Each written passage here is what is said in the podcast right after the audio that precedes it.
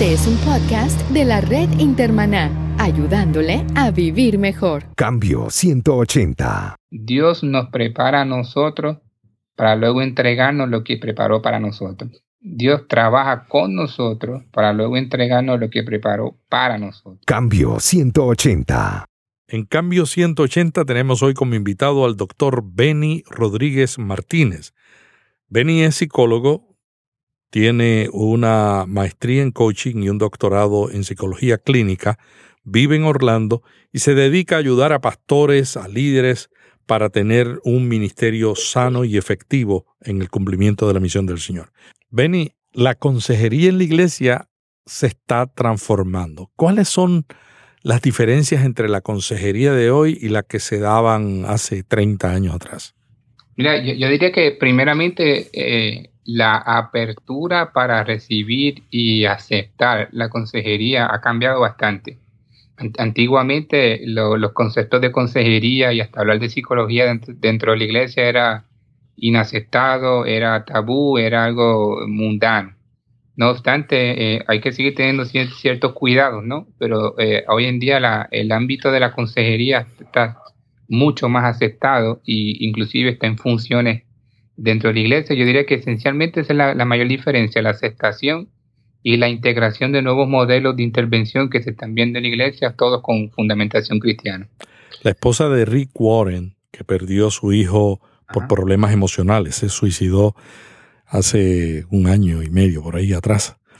Ella afirma que la iglesia está mal en pensar que solamente cuando una persona tiene un problema emocional, la oración lo va a resolver todo. Y, y uno, uno queda en shock cuando escucha, la escucha decir una madre que perdió un hijo que se suicidó, decir, estamos mal pensando en, en, que solamente la oración va a sanar. Creemos en el poder de la oración, pero ella dice, si la gente que tiene problemas emocionales, y los problemas emocionales van de depresión hasta sentimientos de suicidio, buscara la ayuda de un profesional, nosotros podríamos ayudar mejor a la gente. ¿Qué tú piensas de eso? Sí, definitivamente estoy, estoy de acuerdo con ella. De hecho, pocas semanas después del lamentable suicidio de sus hijos, ellos hicieron un evento muy grande en la iglesia de ellos de Saddleback, en California, para la, dedicado solo a salud mental en la iglesia.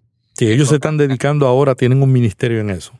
Ajá, y es muy, muy interesante la, la propuesta Claro está, no, digamos, no es una propuesta nueva, más sin embargo, por la exposición en los medios que ellos tienen, pues le están dando mucha más fuerza para atender esa parte de la, de la, de la humanidad, de la gente que está en nuestra iglesia.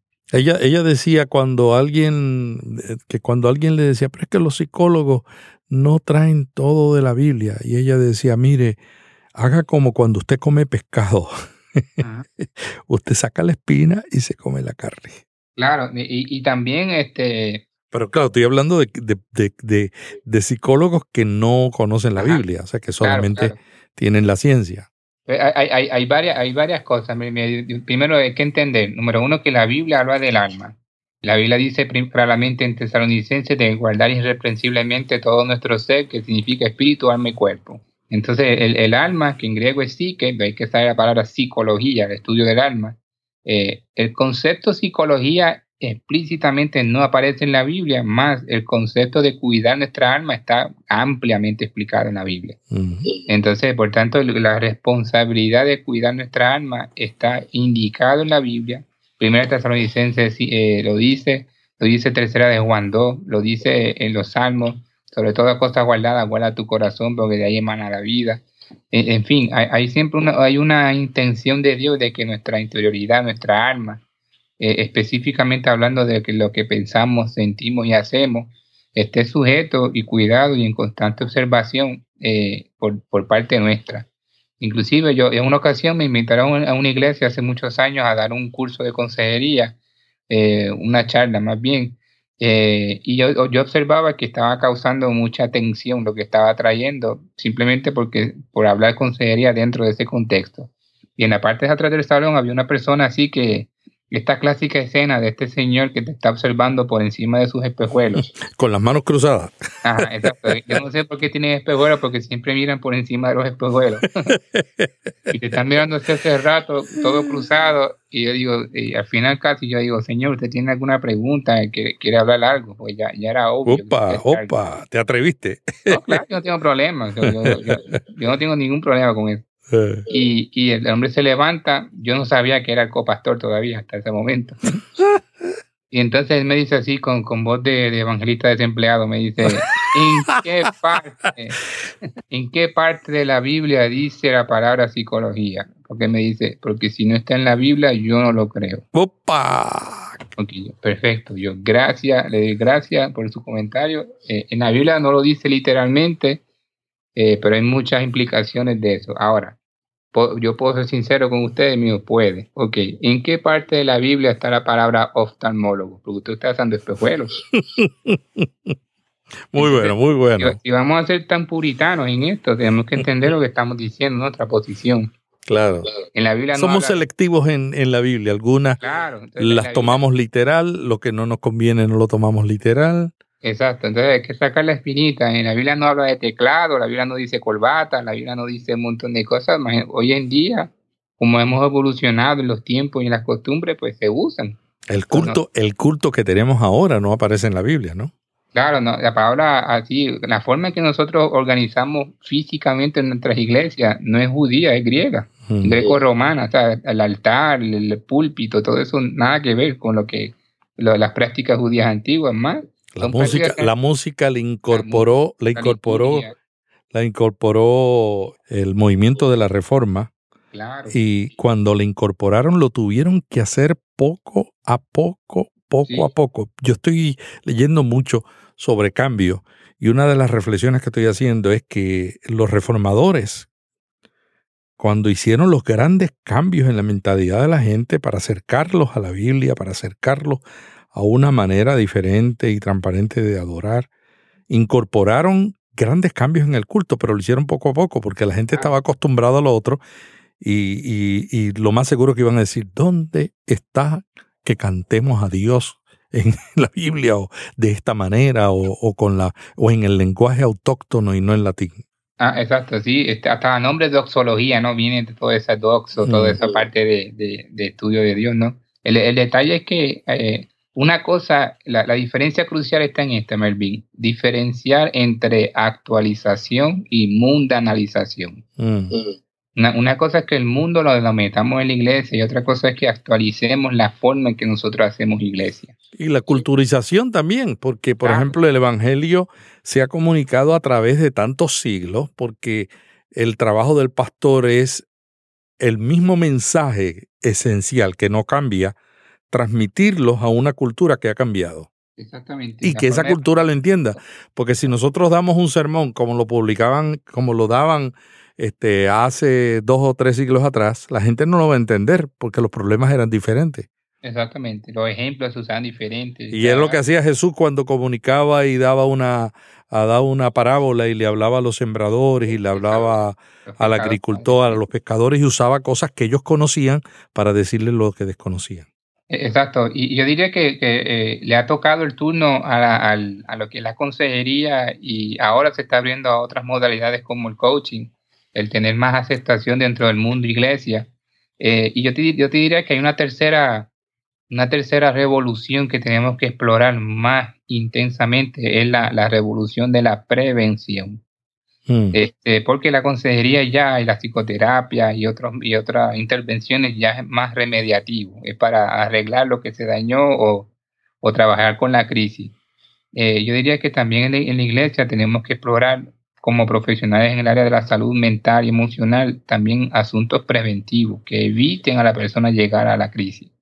Eso es como los planes médicos. Si los planes médicos aceptaran cargos de cosas que ayudan a prevenir las enfermedades tuvieran que gastar menos cuando la gente se enferma. Definitivo. Claro, ya, ya entramos ahí en un asunto de, de negocio y conveniencia, ¿no? Mercadológica. Igual, igual que la medicación, la gente la, necesitan que se enferme para poder vender sus remedios, ¿no? Eh, Benny, cuéntanos, la palabra coaching, que es una palabra en inglés, ha ido tomando más relevancia en los ministerios de las iglesias. ¿Cuál es la diferencia entre coaching y consejería?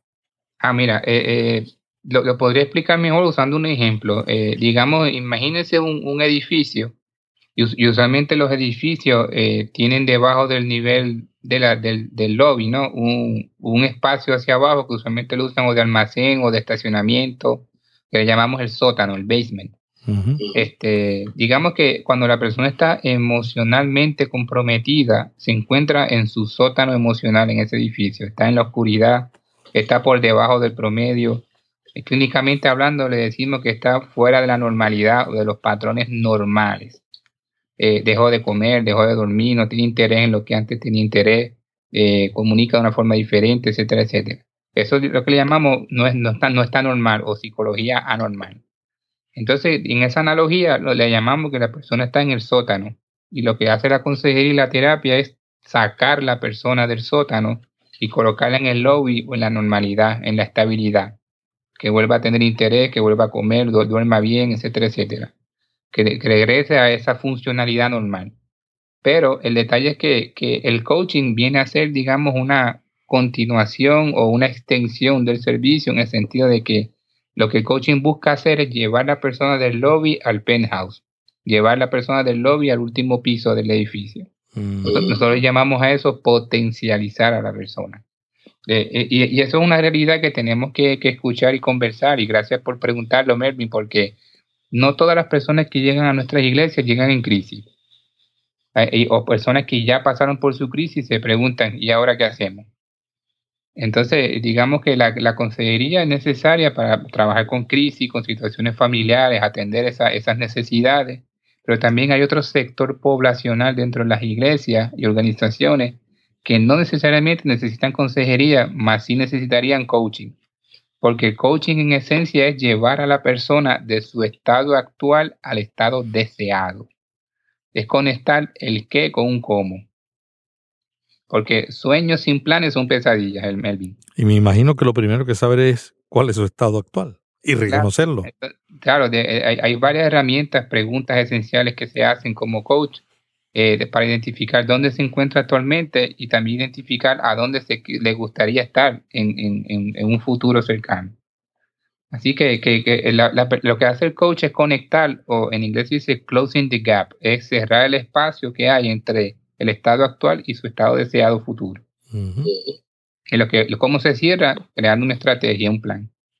Entonces, sueños sin planes son pesadillas.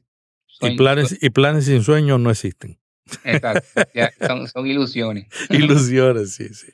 Y entonces, es importante entonces trabajar con, con esas dos necesidades que hay, de preventiva y potencializadora, y al mismo tiempo trabajar con las crisis y las intervenciones que hay que hacer para que las personas salgan. Ahora, importante, no podemos sustituir, eh, yo estoy en un proceso de terapia y consejería y necesito tener unos cuidados. De momento digo, ok, voy a abandonar todo ese proceso psicoterapéutico y ahora me voy para el coach. Porque el coach no hace terapia. Mm. Y es bien importante hacer esa distinción y que la persona tenga esa conciencia y responsabilidad de los procesos. Hay personas que necesitan su terapia y consejería y hay personas que necesitan coaching. Eh, y son ampliamente complementarios, pero no son cosas iguales. Entonces, eh, podemos decir, en la iglesia antes se veía como un hospital de emociones, con la ayuda del Espíritu Santo, ayudar a la gente a resolver las luchas y las dificultades por las que pasaban emocionales y a veces físicas y, y, espirituales y pues, siempre espirituales, porque todo lo emocional también tiene unas implicaciones espirituales. Pero, pero el coaching va a ayudar a la persona a moverse a donde quiere estar para que no tenga necesidad de, las, de, la, de la consejería.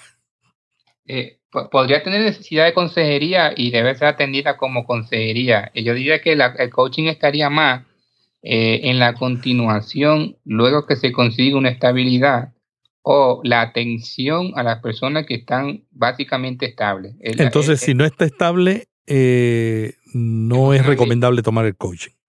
Pues, va a depender de qué condición, ¿sabes? Por eso yo, puedo, yo puedo tener un cierto nivel de inestabilidad emocional, porque de momento confundir actividad con progreso. Eso es lo más que yo veo.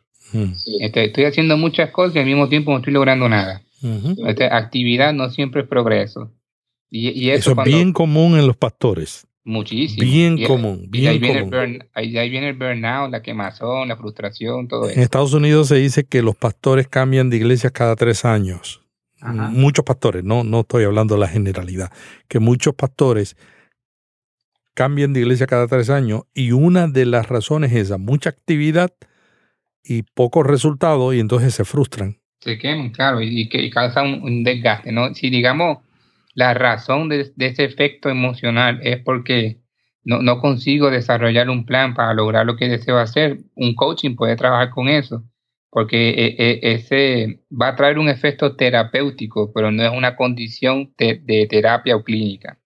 La gente siempre tiene metas a principio de año. Yo siempre me, fijo porque tú ves eh, la cantidad de emails que uno recibe sobre gimnasio, sobre cosas que son saludables. Siempre ocurren en el primer mes del año. Todos tenemos grandes metas. A veces no tenemos un plan para lograrlo y peor todavía, no tenemos la ayuda de nadie. Podemos identificar el valor del coaching como la persona que nos toma las metas de principio de año y nos ayuda para pasar a través del plan de acciones para convertirlo en una realidad.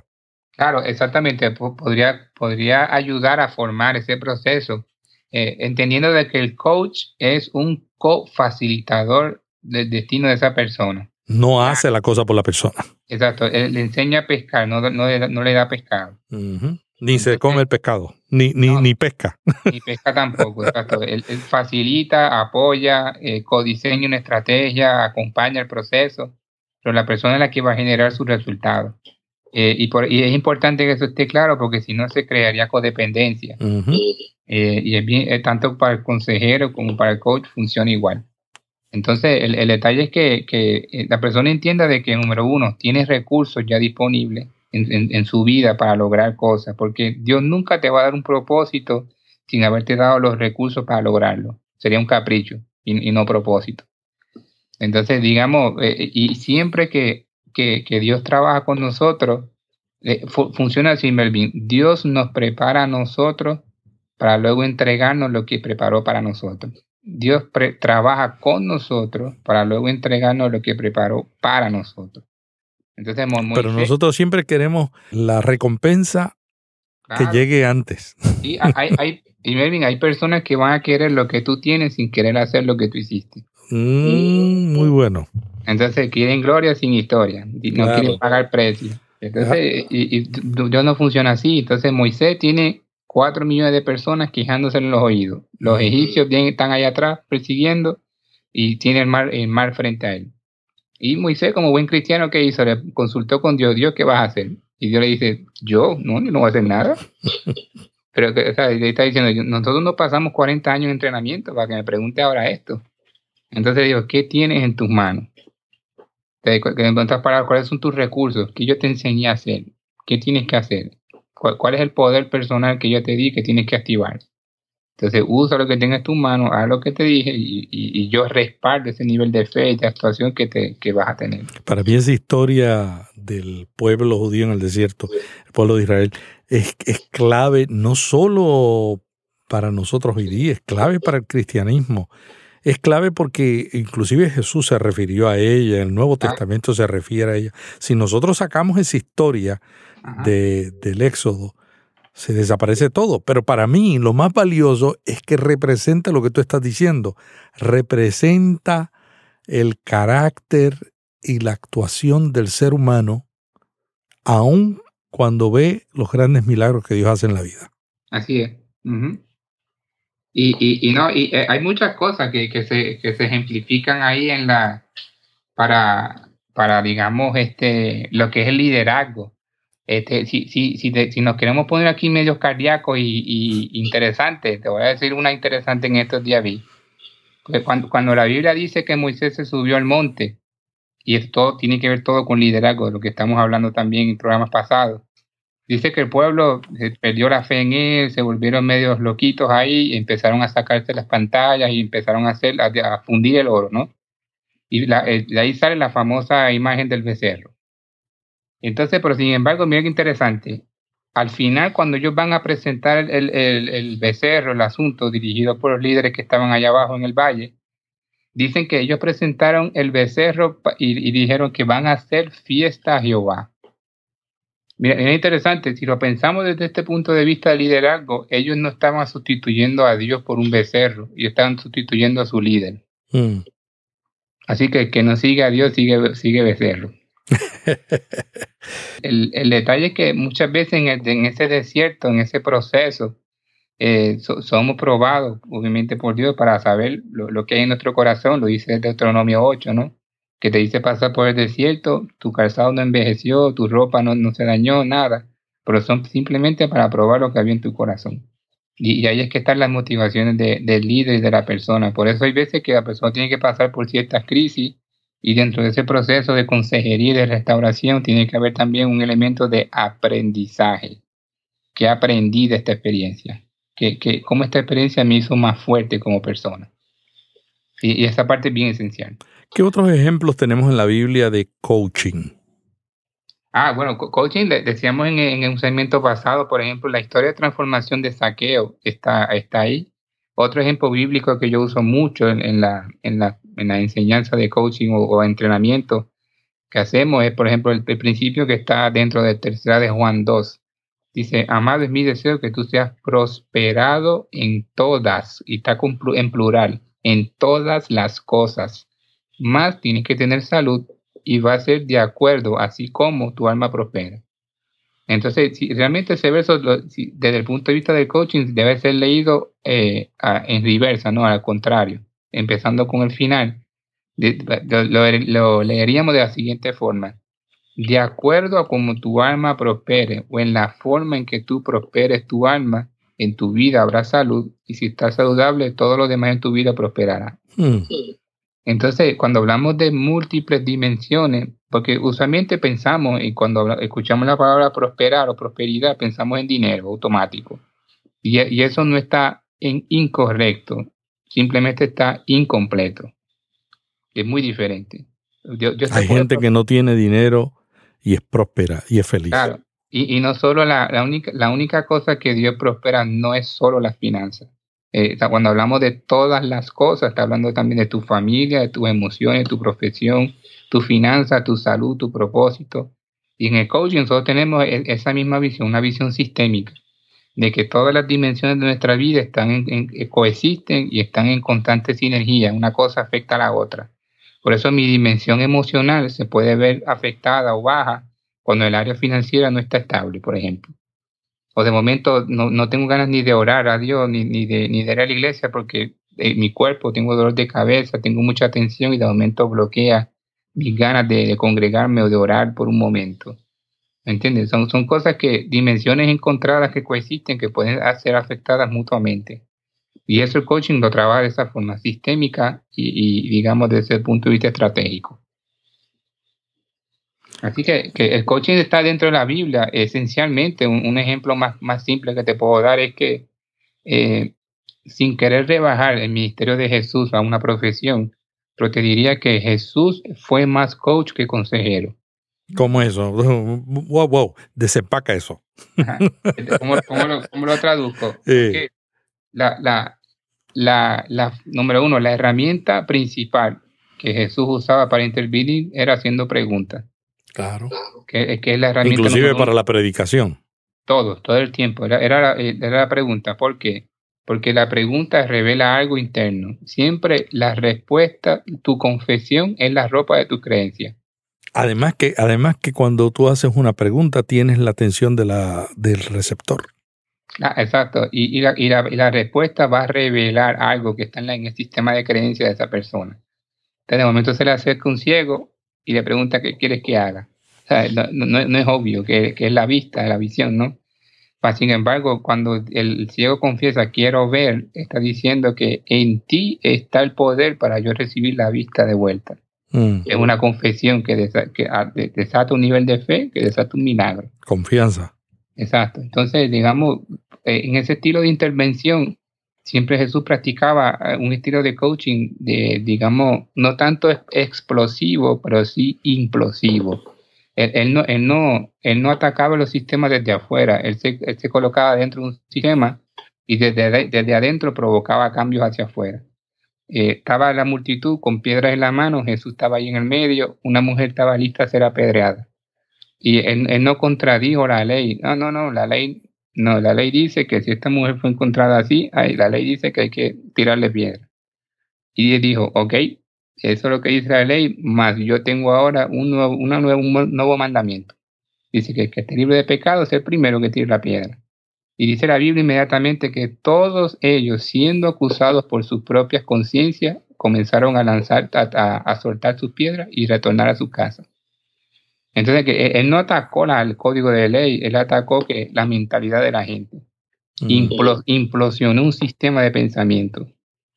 Y, eso requiere máster, ¿no? requiere dominio, requiere estrategia para hacerlo. Y eso es lo que esencialmente hace el coach. Cambia el sistema de creencias que eventualmente cambia sus emociones y sus acciones, por ende sus resultados. Benny, si alguien te preguntara a ti, un pastor ti hiciera la pregunta, ¿cómo puedo comenzar o mejorar el ministerio de consejería y de coaching que tengo en la iglesia? Ok, mira, eh, si es para comenzar, eh, número uno, tenemos que definir lo que es cada servicio, sea coaching o consejería, para que sepa la naturaleza de lo que hace y también sepa lo que no se hace. Porque a veces tenemos pastores amigos que hemos tenido, he tenido que orientar de que están haciendo consejería, pero es casi consejería, abogado, mentor, juez, conductor de carro, todo lo hacen con la consejería. Y hay, unas líneas bien finas, ¿no? En eso. Hacen consejería dentro de sus carros, en las casas de las personas. Y digo todo esto porque una cosa es, digamos, el dar un consejo o un apoyo pastoral y otra cosa es el proceso de consejería. Y cuando ya hablamos del proceso de consejería, dependiendo del lugar donde se encuentren, eh, hay diferentes leyes, hay diferentes cláusulas, hay diferentes procedimientos, digamos, monitoreados o controlados por el Estado, por el gobierno que hay que seguir. Eh, inclusive hay, ciertas prácticas que hay que adquirir, por ejemplo, en algunos lugares se exige que el pastor tenga un seguro de, malas prácticas o de impericia cuando se está dando consejería, un seguro en contra de demanda, un seguro de vida inclusive, porque son en, esos lugares, digamos, la, el gobierno o ciertas entidades eh, están monitoreando y controlando la práctica de consejería aún cuando sea dentro de la iglesia. Por experiencias que han habido. Claro, entonces por experiencia, por prevención, por cuidado, por asuntos políticos, eh, sociales, etcétera, etcétera. Por tanto, hay que tener una buena orientación de qué, qué, es, qué es el servicio, qué se puede hacer, qué no se puede hacer y qué se me exige que yo tenga. Eh, por ejemplo, eh, en el preparo académico, hay gente que en algunos momentos o lugares no se puede dar la consejería si no tuviera un grado de maestría en consejería bíblica o consejería clínica o no ha sido certificado por alguna entidad aprobada por el gobierno que expida una licencia o certificación en esa área.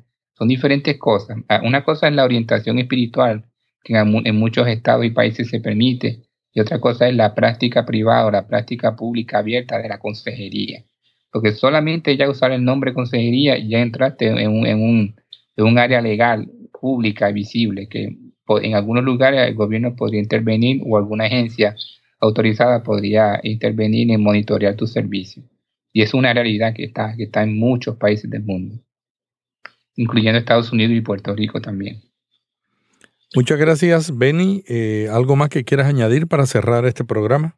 Eh, sí, simplemente también la, la, práctica del coaching es algo que no está tan regularizada, aunque sí exige certificaciones y preparación. Yo diría que sea para la consejería o para el coaching, pueden entrar en nuestro, sitio web, nuestro website, que es www.drbenny, dr, Benny, que es mi nombre, B-E-N-N-Y.org, drbenny.org, y también en los medios sociales, Dr. Benny Coaching, tanto en Facebook, Twitter o Instagram, estamos ahí públicos, cualquier pregunta que quiera hacer nos puede consultar. Y una vez más, gracias Melvin por la oportunidad de estar aquí en Cambio 180. Cambio 180. ¿Cómo mantenerse relevante en un mundo diferente?